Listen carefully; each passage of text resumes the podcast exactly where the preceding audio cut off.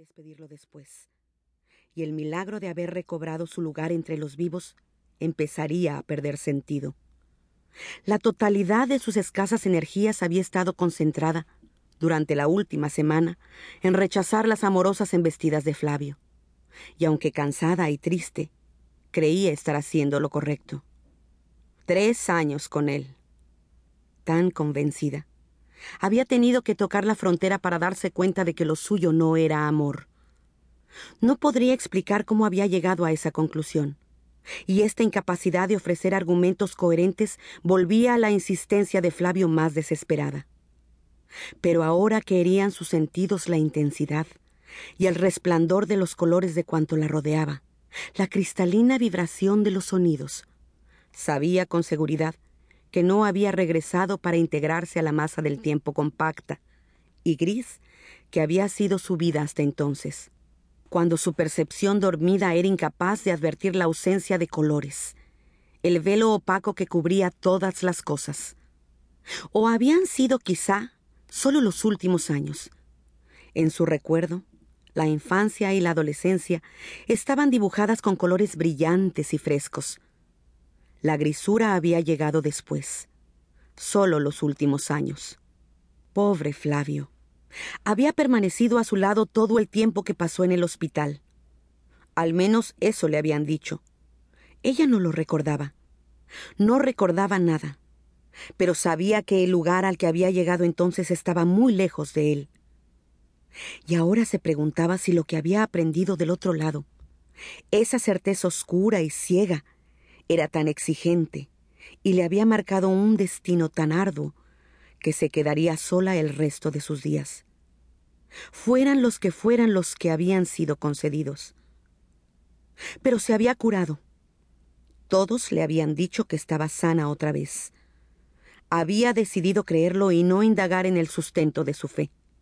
Tal vez el amor, el verdadero amor, eso que creía haber entrevisto en su frustrado pasaje al más allá no existía en el reino de los vivos. Se bajó del autobús con piernas temblorosas y el golpe del frío seco y cortante casi la derriba. Miró alejarse el vehículo y su carga de rostros indiferenciados con una sensación de desamparo, como si acabara de abandonar el último lugar cálido y amoroso sobre la tierra.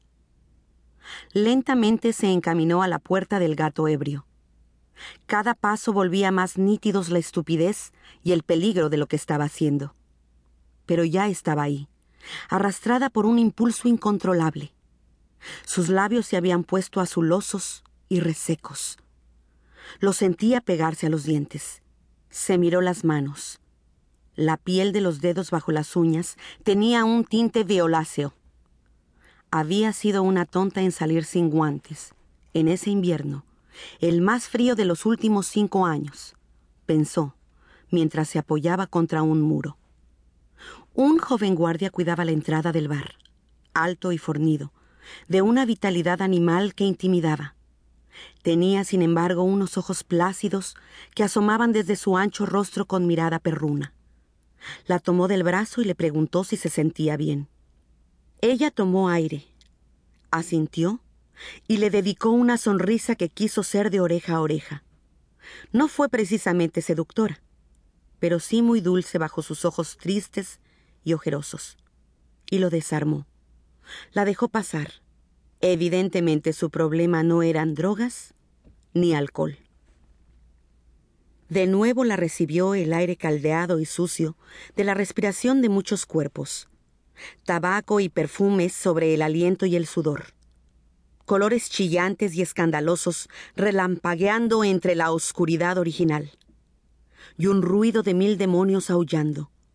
Un bloque sonoro ensordecedor que hacía imposible distinguir entre la música estridente, voces, risas y entrechocar de vasos.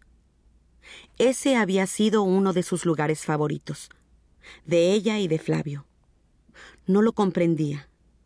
Había olvidado lo que debía hacerse ahí. Le pareció extraña toda esa gente aglomerada por voluntad en una imitación de la antesala del infierno.